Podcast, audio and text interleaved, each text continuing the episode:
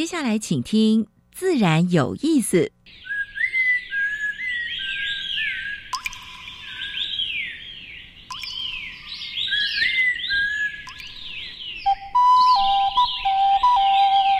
大自然是最能启发人心、最迷人的教室。透过鸟语、虫鸣，顺着山峰、水流，教给我们自然万物的盎然趣味与生命智慧。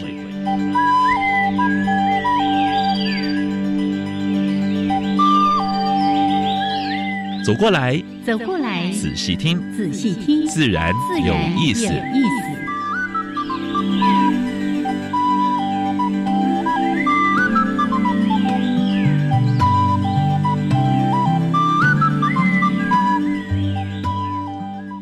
Hello，亲爱的听众朋友们，大家好，欢迎收听教育电台，自然有意思。我想平视，我现在李老师。嗯，今天天气好转了啊！哈，哎，毛毛雨几天在。哎，前两天台北不是下很大的雨吗？还好了，还好，这都水库都还没装满，对不对？嗯，这不算大哦。而且南部你看那个水库还口渴哎。说到这个我。这个周末，礼拜六、礼拜天到嘉义啊，去拜访我们阿夏老师，还有侏罗树啊。哦，看到一片竹林。哎，其实不止在竹林哦，在附近那个果园，哇，我们整个晚晚上被那个侏罗树啊，还有那树蝉的叫声这样哦，真是丰富的不得了，真的是是。然后一边拍照，一边那满头大汗哦。太热了，对。那中南部呢？这几天也有下着雨，哇！那个在嘉义的时候，那个雨就是滂沱大雨啊。可是它的雨哦，来得快，来得急，也去得急，不像台北那个一下一下一整个晚上这样。啊，真的看到这么丰富的生态，觉得非常的开心。我们好多的伙伴都好感动。看到当地的农民啊，竹笋农民啊，哎。呃，自发性的保护这些侏罗树啊，是是，而且呢，也这个用用这个当品牌来卖它的农产品。那里的那个巴辣啦、笋子啊，我们还遇到巴拉园的那个哎奥巴桑啊，哦，他真的那一颗一颗拿刷子在那刷，然后套袋包起来，就说哦，我这种不碰油啊哈，所以的话就注意安安诺，我就觉得哦，真是开心，对，农民。然后还有最佳损友，知道吗？啊，那个笋子的笋，如果大家呢，哎，有时候在采购一些食食物的时候，可以稍微找一下哈，像猪肉树啊的笋子啦，什么最佳损友啦，或者是友善生态的农产品，真的请大家多多支持。比市面上的产品稍微贵一点点啊，但是呢，还是要去买单啊，是没错。好，为我们的树啊。为我们的野生动物来买单，耶！好，把这份喜悦也分享给所有的朋友们。来说一下我们在节目当中为大家安排的节目内容。第一个单元是自然大小事，跟大家分享过去个礼拜全世界还有全台湾发生过比较重要的农业、生态还有环保的事情。是。第二单元，燕子要跟尤崇伟，我们的爬行动物的呃理事长。来谈一下台湾的爬行动物，嗯，还继续在讲蜥蜴吗？哦，今天这只超漂亮，嗯，待会儿介绍给大家。因为在主题时间，哎，今天威严哦，威武，董先生，董威严先生呢，他是一个。登山爱好者，是，他也是写这方面文章的，文笔非常好，哦，而且引经据典，嗯哼，哎，很少看过一个就是写这类这类这类文章的话，他会呃去引用很多文献，这么认真啊，真的。所以我们今天把他邀请到节目来，来谈一下，呃，这个城市三人来谈一下他最近出来的一本书《登一座》。文人的山，啊人文的山，哎呦呦，哇，我这个已经有一点点。好，不只是这个书，其实呃，在他的粉丝页跟部落格都有很棒的文章，也邀请大家一起的来阅读。所以待会儿呢，我们就邀请城市山人董威严先生跟大家来做分享。好，老师先加入第一个小单元，自然大小事。风声、雨声、鸟鸣声，声声入耳。大事、小事、自然是，事事关心。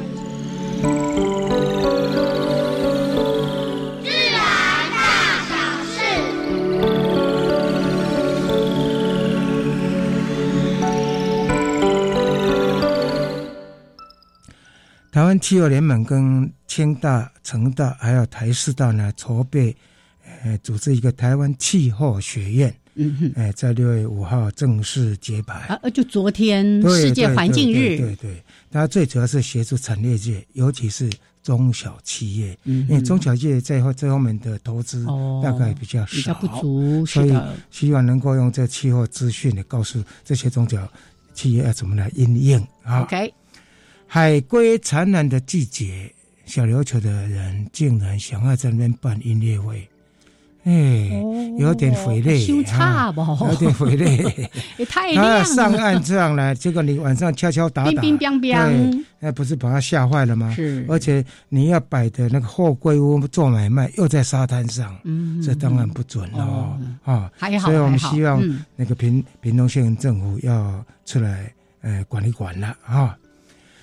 呃，在电视上看到那个苗栗的山头燃烧二十个小时，嗯。救火员真的很辛苦。真的。没有想到那个风向，风向是吹来吹去，是结果？呢，吹到这些呃救火人员有十几个，并竟然是呃一氧化碳中毒。哦哦哦哦，啊嗯，所以最后就赶快协调呢内政部嗯。派出呃那个直升机。机啊嗯，直升机救援了救援是啊。所以这个部分的话呢，就是说，呃，如果地方压制不下来，真的是要求救了啊。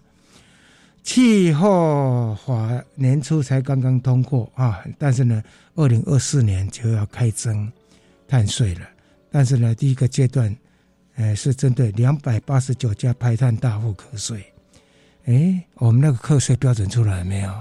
我们本来是说希望有三百美金一顿，哎，三百。老师你越说越高哎，好像只有一百吧，好像只有一百，好像十块吧，哎呦，所以希望赶快早点定下来哈、嗯但是呢，不管说你如果三百块政府补助一百块的话呢，你只缴一百块美金的话啊，你如果销是销到那个呃欧盟的话呢，它就是按照你政府补助它不算哦，补贴的不算哦，是。是。所以这个部分的话呢，我是觉得说该面对的就要面对，就是把它算在成本里面是啊。好，北宜高铁新建的道路多少公里？你猜猜看？嗯，要怎么猜呢？才六十公里而已，六十六十公里，公里。但是它的规划中是三十三点六七公里是隧道，要挖十座山，还有呢要呃开十二座桥梁，要花一千八百亿，十一年后才完工。哎，这个如果如果你当黄品委员，或者是你一个民一般民众，你会怎么想？嗯，我觉得能要谨慎啦，能不能把它变成一个直铁？就是在嗯或者是把那一条那条路，就是跟跟跟铁路局、台铁谈好，就说，哎，把那一条怎么扩充变成一个高铁，那不是就很好了？或者是延还可以延伸了，嗯对不对？所以我是觉得说这一种，而且铁道局是竟然没有替代方案，唯一方案就是要挖十座山一定要挖，啊，十座山，你看流失了多少蓄积的水，是以后依然还有那么多水可以灌溉吗？啊，一座一座雪隧已经流失流失了几万年存下来的水了。嗯哼，啊，好，这个我们是希望就是交通部还有包括这些环评委要严格把关啦、哎，哎，民民脂民膏还有生态不是这样子搞的，这让我想起上次节目里面我们那个曾署长在提的，像国有土地是。以生态保育为优先，是是不晓得这件事情是以有没有办法也在生态跟民众的需求方面可以得到一个比较好的平衡。当然，哦我们也希望说各地方都有高铁了哈、嗯但是呢，高铁的开发是要建以生态为重，好不好？哎，石虎跟潜潜质之间发生冲突，特生有一个阿虎团队啊，研究研究石虎的团队了哈。哎，他们做出的结论是石虎的潜沙大于陆沙。哦，嗯，我们常常石虎就是陆沙嘛，对不对？对，结果呢，浅沙竟然是高于。是啊是，所以呢，他们希望在苗栗的通宵、后龙、卓兰，还有台中的新社啊，哎，还有呢，哎，太平、南投的中寮跟集集民间这些食物比较多的地方呢，对于游荡犬做移除、移除的示范啊。试行啊，就是怎么来做？嗯哼，哎，不会对这些，哎，这这这这些这些，哎，移除不是扑杀，不是扑杀，大家不要弄错了。移到移到一个其他的地方去，怎么安置？因为这些浪浪呢，不是只有对那个食物，对白鼻心、穿山甲、嗯右欢、三枪一样，都造成影响。影响啊，好。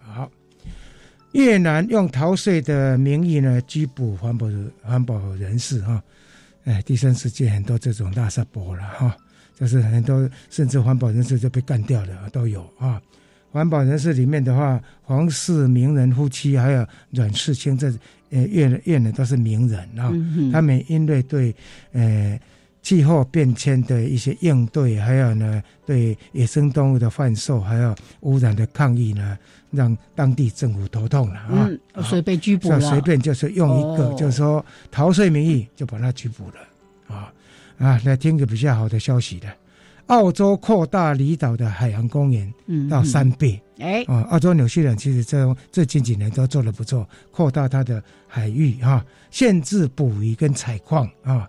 这应该拍拍手，呃，这个海洋公园有多大呢？如果扩大之后，大概现在的西班牙大，一个西班牙的国土大小哦，比越南跟日本都还要大啊。好，最后一个则是破纪录的高温跟豪雨，让中国的粮食安全拉警报啊！五月份的河南暴雨淹没了麦田啊，结果河南是中国产麦量的四分之一哦。啊，所以这个重要的粮仓了，对对是是。啊，这是今天跟大家分享的自然大小事。等一下，燕子要跟诶由崇伟来介绍一下他们的爬行动物。嘿嘿。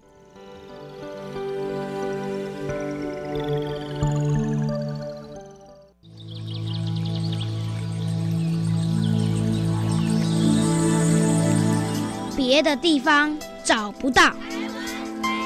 别的地方看不到，别的地方听不到。台湾 special，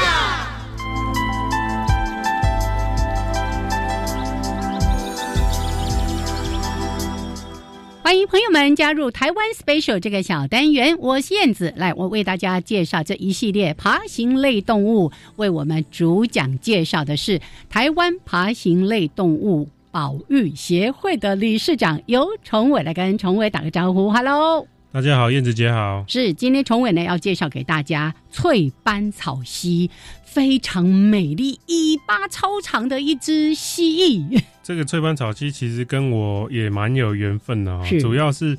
它是二零零八年才被发表的新种，嗯，那发表新种的研究者呢，就是我的指导教授林思敏老师，对，还有他的指导教授吕光阳老师，是，对，那他他们两个就是一起联名发表这个物种嘛，哦，那这个物种在过去其实它并不是那么少，因为大家可能听到，哎，新物种是不是以前？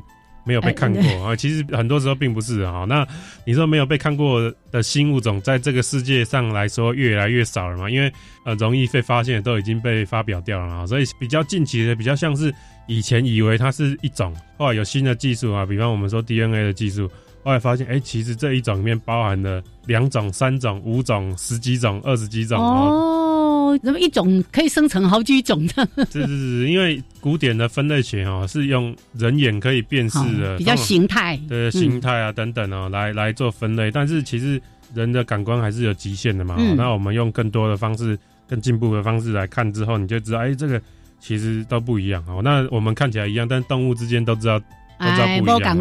对对对，那那这个翠斑草蜥就是这样的一个产物了。那那当时呢，以前我们都叫它台湾草溪。嗯，那整个台湾草溪从西南部地区哈，大概到高雄那一带哈，然后往北一直到通过北台湾，然后到往东宜兰、花莲、台东哈这样子。这只有在最南端的一块地区是没有所谓台湾草溪的。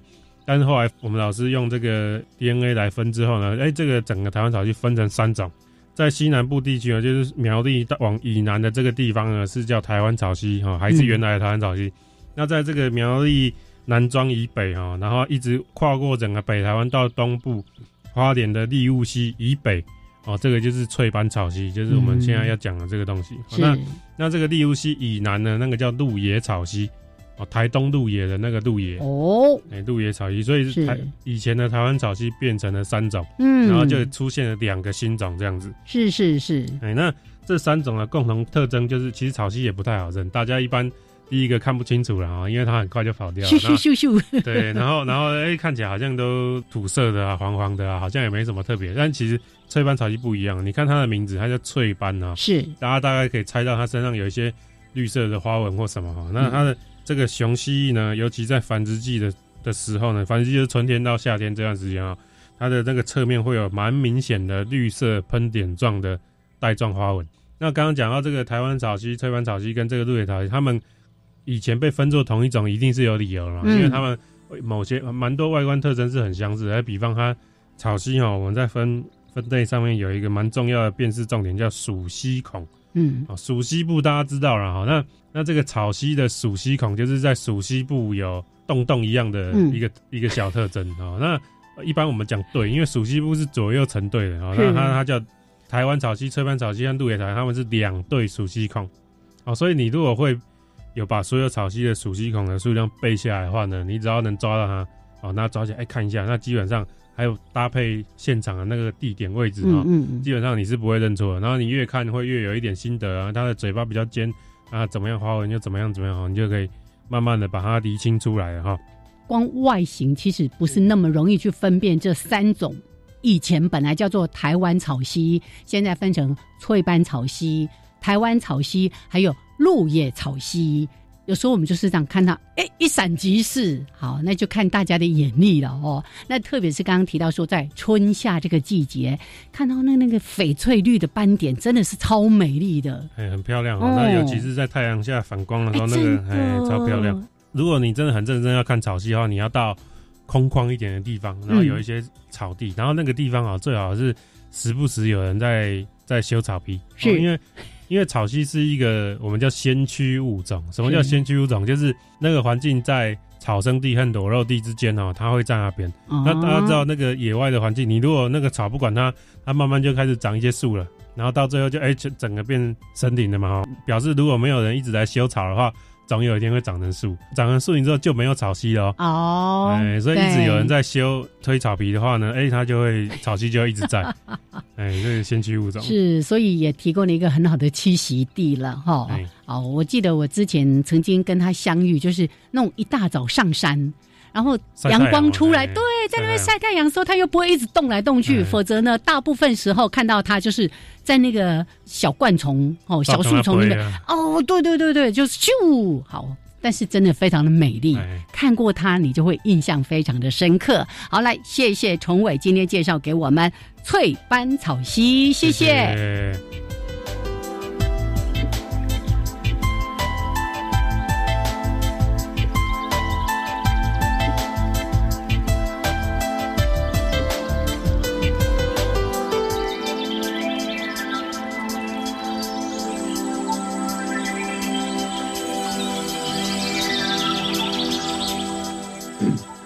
好，现在时间是上午的十一点二十三分，欢迎朋友们继续加入教育电台，自然有意思，好像平时。我是燕子，现在跟我们对谈的是城市山人，也是自称户外爸爸，哎哎，登山者的董威严董先生，是，也是我们今天特别要邀请大家一起来加入阅读行列的《登一座人文的山》这本书的作者。我们来跟是要讲城市山人，还是要讲威严呢 Hello，啊，各位听众，大家好，我是威严。是，其实我对户外爸爸这个名，他的自称号哈，我比较有兴趣。我想要知道一下啊，因为他在他自己的粉丝页上面写着他是作者、登山者，还有户外爸爸。嗯，为什么户外爸爸？那一定要特别跟大家来说一下。这是当然的。之所以当户外爸爸，嗯，要诚实的说这件事情，当然是因为出于私心，因为我本身很喜欢各种的户外活动，嗯。可是呢，当结婚生子之后，嗯，这条原本走的路遇上了巨大的阻碍。哎，这这完全说实话，当然是这样的。小孩子当然也会带给我很多的快乐，嗯。可是你看，原本我喜欢去。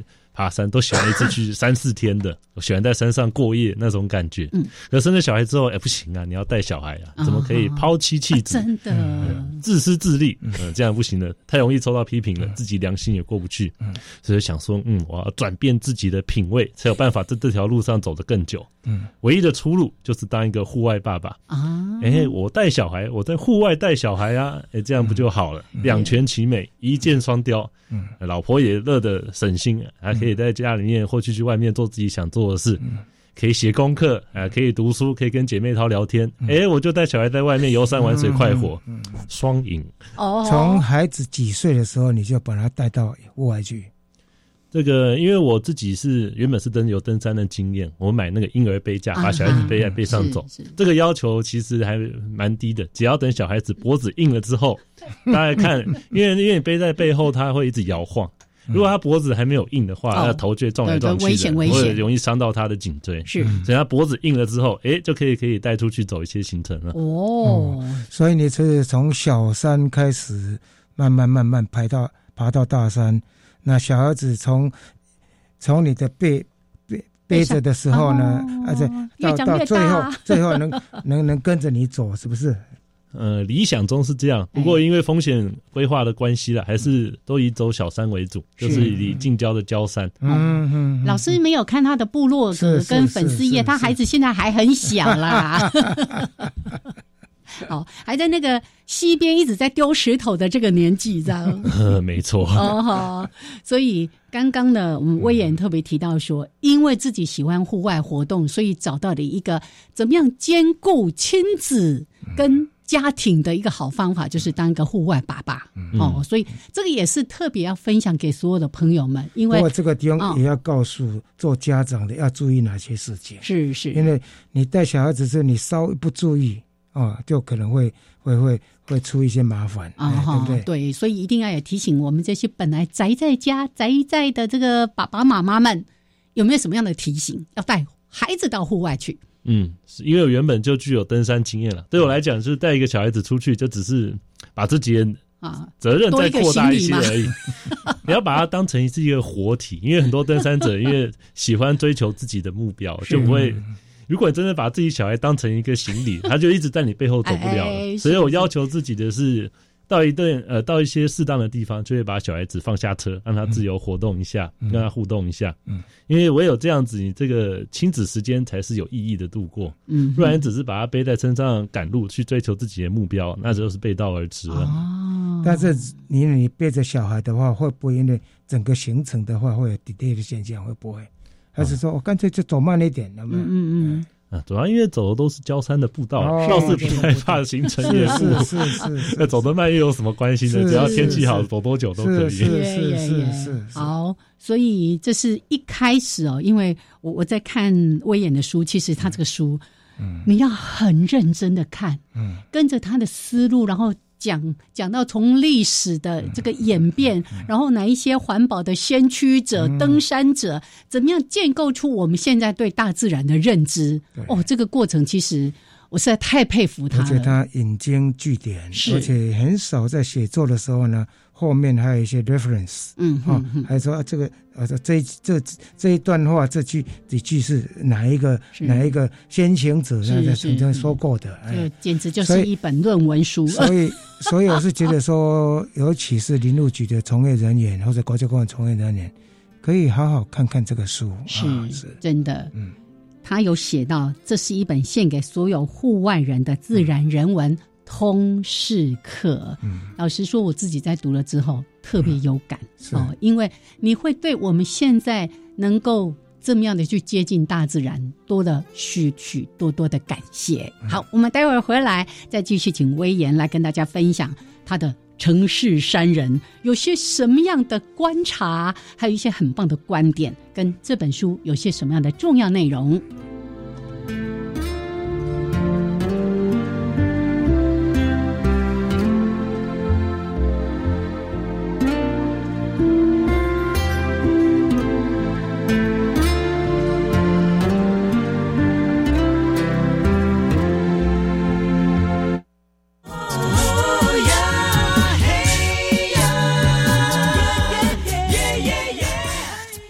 Hello，大家好，我是阿卡人生的主持人赖嘉庆。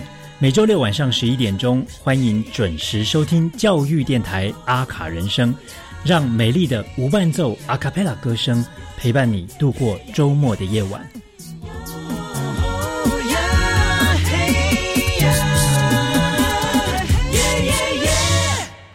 加油！我是头号粉丝。哇，有来自全球各大学运动顶尖好手竞技，你是支持谁呢？我当然支持台湾选手。第三十一届世大运今年七月二十八号到八月八号在中国大陆成都举行，我们一定要帮台湾健儿加油打气，让选手有信心超越自我。希望选手们在世大运上可以夺得佳绩，让世界看见台湾。以上广告是由教育部提供。上班去，今天走楼梯不搭电梯。老公节能减碳，身体力行，我也不能输。夏季穿着凉感衫，冷气调高一度 C，完成。轻食料理好 easy，聪明节电又省力，家电滤网定期清，提升用电效率更放心。节能减碳，随时随地从生活开始。更多省电妙方，快上节能园区网站查询。以上为经济部能源局广告。加外加外，阿玛波拉，扎根格玛西卡斯达斯，的加古拉布古列列。大家好，我是来自台东的胡代明，这里是教育电台。那罗哇那咿呀那呀哦哎呀，那是你呀鲁玛的呀恩哦，朋友们就爱教育电台。好，现在时间是上午的十一点三十二分，欢迎朋友们继续加入教育电台，自然有意思。我上平视，我是燕子。现在跟我们对谈的是城市三人户外爸爸，我懂威严是。哎，然后刚才谈到他怎么带小孩，我才知道说，现在小孩才两岁多而已啊。啊，杨老师刚才呢，在这个插播时间就特别在聊到说，哦，我也是户外阿公哎，户外阿公，我那个也是差不多两岁多就带出去了。对，哎，刚才呢，在这个音乐还有呢插播时间当中，我也还在特别提到说，哎，把孩子带到户外去哦，对大人跟小孩来说都是一个很棒的解脱，跟一种互动的方式。啊，这个要讲的话，其实是我自己观察孩子的行为开始啊。你说孩子啊，待在家里面，说真的，小孩子浑身都是精力。摆在家里面就是相爱相杀，大家都爱着彼此，可是也会毁了彼此。小孩在家是无聊嘛，浑身精力无处发泄。是，那你要带去哪里呢？啊，夏天嫌夏天热，跑去逛商场好了。孩子在商场里面也还是很无聊，而且看到这个也要买，看到那个玩具就赖着不走。嗯。为还要花钱 啊？为什么要带去户外？户外其实是可同时可以刺激人五官的大自然教室啊。我们都说，哎，我们现在家长在教教养小孩都都知道所谓的刺激源。对，哎，大家知道小孩的刺激源越多越好。那越多越好，哪里最多呢？啊，肯定是户外环境最多。真的，所以我喜欢带小孩子到户外里面。而且最棒的是，小孩子会自己找东西来玩，是不用靠你教他玩什么，不用靠你给丢给那边一大堆玩具，嗯，他自己可以在那边，哎，找个树枝啊，丢个石头，自己就玩的很高兴了。在旁边就看他玩的怎么样，然后适时的引导一下，注意安全，大家都可以 have a good time。而且那个培养那个孩子的观察能力也是最强。真的，哎，我以阿公的身份来看，带孩子出去也是一样啊。嗯，我们就是焦山最终，最主要是爬象山哈。呀，看到各种各式的大大小小的动物，但是呢，带到一般的公园来看的话，哎，他眼睛的敏锐度非常强，不一样。阿公这边有一只虫，那边有一只一只小瓜鸟什么之类的，对呀，完全就是你没有注意到，但是他已经注意到了。是。所以我很喜欢威严他在他的粉丝页上面写的，就是他他去分享跟孩子呃到大自然当中的一些经验。他说到一句：“不用人教也会玩。”对，因为孩子会自己找到好玩的地方。哎，这个就是生命会自己找出路啊！没错，而且呢，玩完回来累死了。哎，对对对，一路 晚上睡得很好。呃，这个非常重要。好，这个一开始呢，先聊一点轻松的话题啊，因为对于很多的父母来说，哇，那个平常上班就已经累瘫了，假日就只想要赖在沙发上面。可是我们可以有不一样的思维，不一样的选择，而且对孩子的生命经验来说，那个户外的丰富度，绝对远比你在家里为他买各种玩具或者看影片、什么游戏。那个丰富度是完全无法比拟的，对，是的，这个所以鼓励大家走入大自然，当然注意安全。好，那我们就接下来哦，要稍微谈一点比较严肃一点的话题了，因为呃，如果大家呃，因为我相信我们很多的听众朋友都是对于自然生态关系，你应该多多少少会在像名人堂啦哈的这个呃文章上面，或者是他自己的部落格、他的粉丝页看到他写了很多比较对。呃，实政不是是政策，甚至是一些法律有没有周延啊等等，有很多这种评论性的文章。好，我们这个稍微严肃，待会儿后面来谈。那刚才杨老师在一开始，我们有讲到一则新闻，就在提到那个游荡猫犬。哎，我也注意到威严最近连续有两篇哦，五月二十五号连续两篇都在讨论这个议题，可不可以跟大家分享一下你的观察，跟你想要跟大家来提醒的一些事情？嗯，我自己的观察当然是来自于登山经验。嗯，像刚才那个杨教授说的，我们去象山，我也有去过。我在走象山步道的时候，就跟着儿子一起目睹在路边竟然有切下来鸡头，来路边五六个。那个时候想说，这些摆在鸡头这里到底是什么意思？是要给谁吃？啊，这只是其中一点。像后来有些去一些其他地方。呃，比较深远一点，比如说我有一次去走大坝群峰，会经过大陆林道的东段，嗯嗯，在那边亲眼就先讲，我们就队伍正在走，突然有一只小黑狗加入我们，嗯，挺乖的，在我们队伍前面绕前绕后，好像在警戒附近的区域，我们就也让它跟着。可是后来呢，我们步道的前方出现一只蓝腹鹇，然后那只狗一看就追上去了，然后我就看到我们的国宝鸟很惊慌的。扑着翅膀逃到了下面的山谷里面，然后那只狗边叫也追了下去。啊哦，应该是没追到，因为后来看到小黑狗又跑回来加入我们队伍了。哦哦，还好。啊，在其他的就是在阳明山国家公园里面，因为我不只会去爬山，还会去山路上面跑步。也是看到，哎，深夜四下无人的时候，哎，看到有一个阿北骑着机车上来，手里拎着一袋狗饲料。嗯，然后旁边就有那个喂食的铁盘呐，然后里面还有剩很多狗饲料在里面。我想说，哎，难怪我平常经过这里都会看到有狗狗出没，原来是有人在养。啊，其实还有很多多其他的案例啦。就综合我以上的经验呢，所以我才会最近有感而发写了那两篇文章。嗯，因为在以前呐，大家都说他们是有流浪猫或流浪狗，是大家其实没意识到，很多人是养了他们，但是并不讲负责，连整个外面只要不是在自己家里面，外面都是自己的。养狗场或养猫场，就他们只要养，他们不想为其他的事情负责，他们不想收拾他们的大便，他们不会管他们跟其他的人或是跟其他动物的冲突。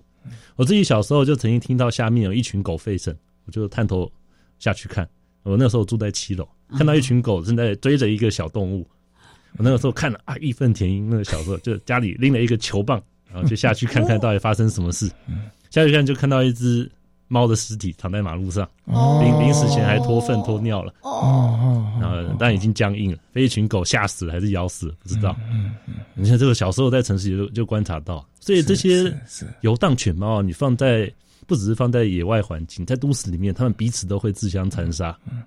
所以这是综合我以上的经验，我就说，哎，其实现在我们以前都说这些流浪猫、流浪狗，可是会有一些动保的人士或者是一些社区。这社区是对他们来讲，他们是有感情的，他们会喂养他们，什么爱妈什么的，所以他们会宣称说他们不是真正的流浪状态，因为我在养。是。那后来呢，又出现了一个新的称呼，就叫做游荡。啊，游荡是什么意思呢？其实对应到英文就是 free roaming 或者是 free ranging，嗯，意思就是他们没有受到拘束。即使是你在养它，可是它并没有受到拘束，然后它可以到处的自由活动。那现在已经很多地方都已经证明了，这些游荡的犬猫确实会对野生动物造成伤害。呃，像比如说我最近在关切的阳明山国家公园里面，哎，都已经有学者做过生态监测过了，就是哎，摄影机怎么拍都拍一大堆狗的照片，啊，没有看到什么野生动物了。野生动物以前啊，他们所用的路径，这些狗也都会用啊，而且他们就是会群聚起来，呃，威胁性更大，会开始一起群聚狩猎。所以说，这是现在一个观观念要导正的地方了。就说，以前大家都说流浪猫、流浪狗，诶，现在已经要改成游荡犬猫，因为这群犬猫它只要在没有拘束的状态下，就会造成危害，不只是对人类啊，不或者是对野生动物，对彼此也是一种危害。嗯，所以会说这种只为而不负责的行为是相当不可取的。嗯哼，是不负责任的。因为我自己的亲身经验是在。呃，虎山哈，虎山登山的时候呢，旁边有有一些卖菜的，常常会讲啊，今天又有什么什么所谓的善心人士来这边弄弄了很多猫狗饲料啊，但是呢，他他的反应是说，吃都吃不完了，而且呢，经常就有一些野鼠就过来，就来吃掉了啊，所以其实这所谓善心人士是不是应该也要检讨一下自己的行为，是。是不是在？真正在做善事啊！还有一个学生呢，最近他在呃 Facebook 上面写说，他的学生呢，呃，就是被那个流流流所谓的这些游荡游荡犬。啊，就是追等他摔伤了，啊，有的还咬伤。所以像这个不是说只有对野生动物，对人呢造成一些一些一些伤害了，对不对？所以真的要正视这样的问题了，要正视这个问题。是是。那我想到之前有个案例了，像那个新竹那边就有一个人被游荡犬追，然后摔死了。是。国赔有成立。哦哦，国赔。嗯是告国赔，因为政府并没有管理好自己土地上面游的游荡犬，只对人产生的冲击。是这个新闻，大家可以再去追追踪一下后续。所以最近好像动保人士也在抗议啊，就是林路局现在不是要试办移除移除这些游荡生态热点嘛？对对。但是呢，这些环保团体大概有五五百五百人吧啊，号称是六十个团体了。但是呢，野生动物的这这些这有支持，就是他会干野生动物这这些朋友呢，其实恐怕是更多的了啊。但是。现在也是也是混沌不平了，因为前现在游荡游荡犬的这调查已经达到十六万只，因为我们就是零扑杀的政策底下，但是呢，管理又没有没办法管理好，又有所谓这么多的善心人士啊在做这些事情啊，所以是真的要来检讨这个问题的时候。耶，好，我们后续持续来追踪一下这个事情，因为像刚刚提到的那个新闻。我们每一次看到穿山甲、石虎，我们说活生生我们都看不到，一看到不是路杀，就是被这些游荡的，特别是狗啊，吼咬伤、受伤，甚至是死亡等等的一些问题，我那个印象非常深刻。就是有一个影片是草枭，然后他的周围好几只狗在那边，哦，我就那个心里真是紧张的不得了，好担心这个草枭被伤害了。好，请大家一起来正视这个问题。所以，这个威严也在布罗格这边特别提醒大家，真的要好好的来思考这样的一个游荡犬猫管理的问题。刚才说还牵涉国赔，嗯，是会发生的。呀呀，好，OK，那我们待会儿呢，再请呃威严跟大家来分享一下，因为呃刚才有特别提到这一本书叫《登一座人文的山》，是要送给大家。因为我们都希望每一个人，我们都成为户外人。那这样的一本人文通识课的书，好精彩！待会儿请威严分享给大家。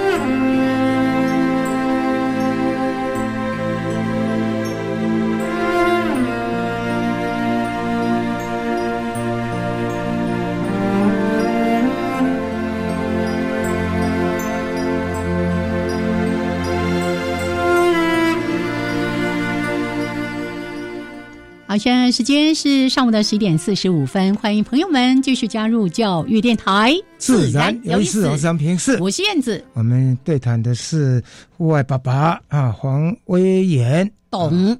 啊，懂我也懂懂。老师今天没有戴眼镜哦。好，我们威严呢？哎，城市山人的部落格粉丝页也欢迎大家呢，就随时来追踪 follow。那今天呢，我们最后这个段落一点点的时间呢，因为这个书老实说要很认真的读。对，而且他很多都是要考证的，真的，其实。我我在读的过程，好几度都头皮发麻，就是感动，你知道吗？感动到就哦，有这么多的这些环保的先驱者，真的。哎，我我刚刚讲到头皮发麻，你为什么是这个反应呢？因为大部分人都是眼皮沉重。哦，不是，哦，不是，看到整个那个头皮发麻，然后就哦，是，我自己在读完现实也是同感。真的哦，好，那怎么样给？户外人一个人文的通识课，就是我们爬山不是只是爬山，在爬山的过程，人与山的互动，人与人的互动，甚至是人与历史之间、跟文化之间，其实都有很多的连结。所以，来请威严就跟大家说一说，为什么当时特别想要跟大家来透过这样的书籍做分享，登一座人文的山。呃，首先当然要说了，登一座人文的山算是一种取向。嗯，我相信人跟自然的互动的方式是非常多种的，那无限种。每个人他随着自己的年纪啊、经历啊、啊自己的比如说信仰啊、嗯环境、各式各样的条件，都会影响你跟自然互动的方式。所以说，这个人文的取向只是其中一种。可是呢，它可以让你觉得登山这条路可以走得更长久。因为像台湾呐，台湾的山林真的是一座大宝库。嗯，不管你从生态的角度来看，或是从人文的角度来看，里面都藏着非常非常多的故事跟知识。嗯，啊，这许多呢，假如你可以结合走跟读两个部分一起来，你会发觉，哎，登山之路其实真的可以一直延续下去。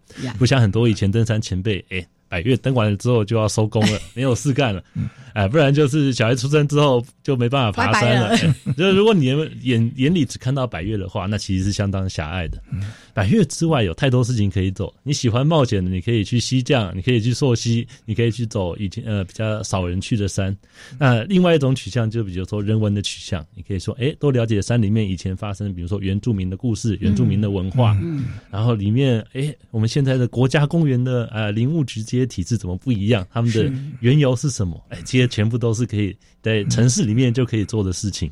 所以说我为什么我的名字会叫做城市三人？其实。人跟自然的关系呀，山上只是过程，真正定义人跟自然关系在城市呀。因为你回去哦，你需要反思的时间呀，你需要反思跟自我验证的时间。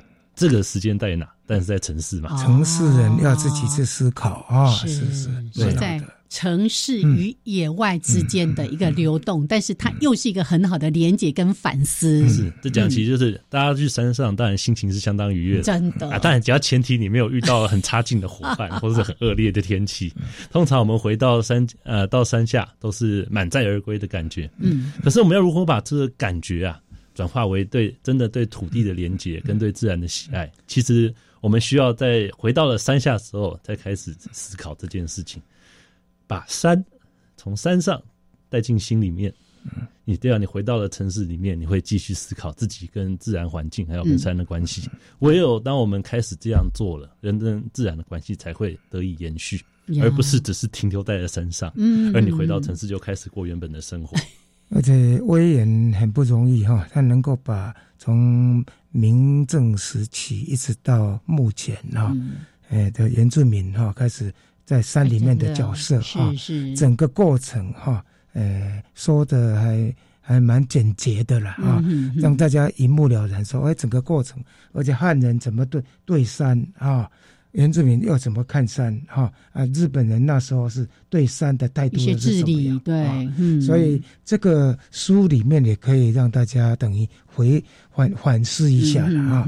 那从过去包括山林的过度开发啊，到现在哎，好像油气观光又蛮大的角色。嗯，那可是呢，开放山林之后呢，哎，好像又有，哎，所以这个部分的话呢，在他的书里面都可以看到一些一一些，呃，反思或者批判啊。没错，没错。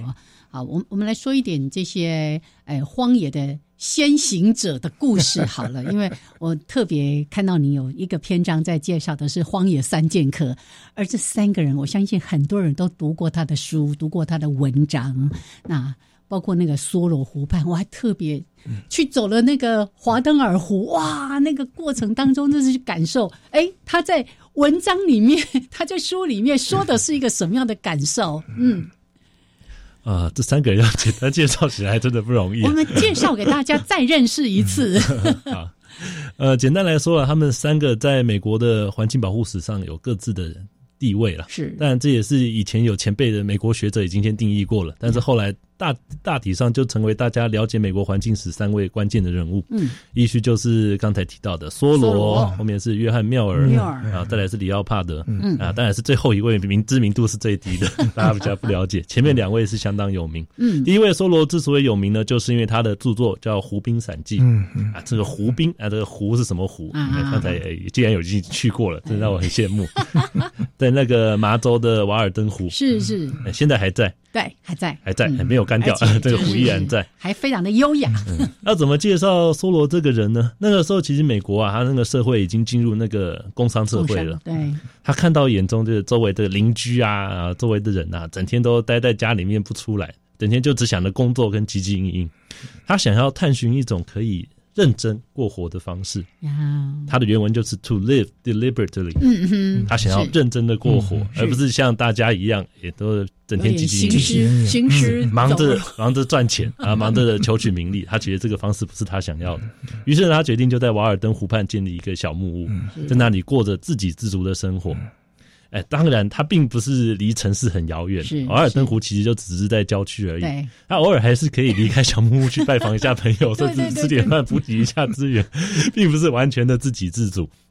但是呢，从他《湖滨散记》文字里面，我们可以看出，哎，其实，在西方啊，尤其在美国，嗯，那个时候已经开始人对自然环境的反思，就是人类到底在自然环境里面，它的位置是什么样的？是，哎，他也算是一个环境保护史上的先哲了。没错。啊，再往后呢，到约翰缪尔这个人啊，这个家伙来自苏格兰，啊，后来留了大胡子，在各张照片里面都会看到他这样的形象。那他这个人呢，呃，跟梭罗不太一样。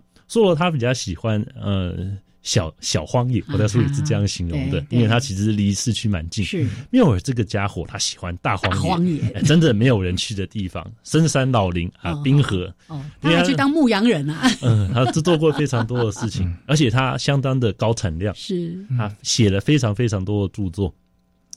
他在美国的环境运动上面，他扮演角色就是一个。非常会宣传的人，嗯，几乎算是一个传教士。他非常热切的用各式各样像神性的这样语言，把自然环境跟神跟信仰结合在一起，然后宣传出去，说：“哎呀，这个大自然太宏伟、太壮观了，就像是教堂，就像是圣殿，就像是神殿，是一个不能受人类侵犯的地方。我们进去就像要进教堂一样，抱着一种庄严肃穆的心态来欣赏这一切的美。那这个。”呃，他这个观点也受他的著作，因为他说著作非常受到欢迎，也广泛的传播出去。是，因为美国大家知道，美国人是一个宗教立国的国家，他把这个自然跟神性结合在一起啊，就是给大家就出现了一群呃一群保护，应该说保存荒野的运动。保存呢，就是讲说这个自然里面一草一木都不能都不要给我动，要保持原本的状态。啊，也因为这样的运动呢，哎，我们看到，哎，国家公园的体系，国家公园对，嗯，就出现，因为国家公园基本的精神就是要保存这个伟大美国美伟大的景观，里面一草一木，要供后世后代子孙永续的使用下去，跟永续的欣赏下去。然后再讲，哎，可是一讲前面一个小荒野，一个大荒野，都是两个人在自然环境里面获得了很大的启发，然后写了很多的著作。啊，最后一位里奥帕德呢？里奥帕德他的经历比较不像前面两个人，尤其不像是缪尔这么精彩。啊，大部分的工作啊，其实他的本质是在那个林业机关里面，对，所以他是一个体系内的人。可是我相当钦佩这些美国人，他们即使是体系内的人，很勇于挑战体制。没错，没错，他们是抱有理想性的。嗯，这个理想性，我觉得不管放在生态学者啊，是是。所以他因为抱持这个理想性，而且他经过精细的观察，就发现，哎，前人的论述啊，累积到了后来，总会有人呃想出一些新的 idea。是，他就是这其中一位代表。呀，他所观察到的事情，总结为一个叫做土地伦理的理念。对，土地伦理呢，就是简单来说，万物啊都是独立的存在，但是独立之外还彼此相连。嗯，你可以把整个生态啊、生态系或者是生命想象成一个网路。嗯，大家都在里面，人类也在里面。那我们人类凭什么可以因为自己的需求就破坏其他生物的环境呢？对，他提出了一个很大的质疑，就是在这一点上。是，所以到后来呢，哎，有了这个生态学当做那个环保运动的辅助，一个很重要的基础，更加有力了。因为原本以前呢，在那个里奥帕特之前的学者。或者之前的环保人士都比较喜欢用感性来说服大众 要来保护荒野。对，你把一个地方当成一个神殿来看待，哎，对，所以大家就不应该侵犯它。可是到里奥帕德这观点越来越成熟，他说：“哎，把以前后来甚至后来的，在里奥帕德之后，也有其他代表的学者说：，哎，其实我们不应该把大自然真的都当做神殿来看待。”因为这样子，你其实是把人抽离了这个环境。大家永远要想说，这个环境里面是不可能没有人的，到处都是人的影响。反而是我们人要如何尽好责任来管理好这些环环境，如何尊重其他的万物跟生灵。嗯哼，唯有这样子，我们的 该怎么说，我们的地球才会有一个比较好的未来。对啊，像不许荒野保护法，对不对？哎。这是也是都是先驱了，嗯，没错。其他当然也有很多有贡献的人啦，但是 书里面其实碍于篇幅没办法讲到这么多的故事，只能说真的，这一个是一个一个一个挖的宝库。我我们今天也是碍于时间，只能简单的提一下关于荒野三剑客，因为他们的著作也非常非常的多，里面有很多的故事，真的值得大家一起来阅读。像刚刚提到的土地伦理。还有一个生态良知，哎，这个都是我们现在每次在谈到我们在荒野守护的时候，一个非常重要的理念了。嗯，呃，我相信如果你去翻阅这本书的话，你会有蛮多的感动。一个学外呃英英文的 哈，一个学英呃英国文学的一个年轻人啊，在那爬山之后呢，能够有很多的感触。那写出一本这样的书啊，是很值得大家去去好好读一下哈。登一座人文的山是哎，还有两分钟可以讲，一定要再跟大家提醒一下哦。因为就像刚刚说的，它是一本自然人文的通识课。可是我我看到你在书里面，其实你一直很急切的想要去提醒大家的，现在就是行动的时候了，尤其疫情之后。大家都往山里面跑，好像因为人的进入，对大自然也造成了某一个程度的说伤害，好了，或者是压力。那你特别提到说，在油气跟生态之间，怎么样有一个好的平衡？有没有一个小小的提醒给我们的听众朋友？小小的提醒，你简单两个字就是自律啊！自律 太好了。人在大自然里面，其大自然自然环境是一个照妖镜。人在一个没有人监看的地方。就会比较不受良知束缚，所以这是为什么我们看到山里面堆积了很多的垃圾。嗯，但是这不见得也是登山客或登山者丢的。住在山里面的社区绝对也有一角在。嗯嗯，像荒野，我知道荒野常常在那个有在边坡上面找到许多的垃圾瀑布。其实真的不能都怪罪给登山者，而是住在山里面的也都有份的。嗯，所以重新回到这两个字：自律。自律是不只是对你自己的安全要负责，你也要想说。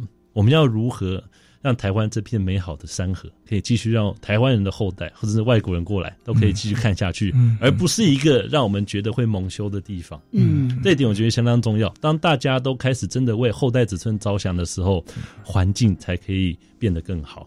如果大家只想着现在的目标，嗯，只想着自私自利，那我们未来环境真的是不会更好。这也是我以前在文献里面读到得到的感触。是。自律，我们要感受亲近山林的喜悦，而不是用一种掠夺跟消费的心态。好，没有讲到的，请大家一起来读一读，登一座人文的山。有机会，我们再请威严跟大家来做分享。谢谢威严，谢谢，谢谢，谢谢大家，我们下礼拜见喽。OK，拜拜，拜拜，拜拜。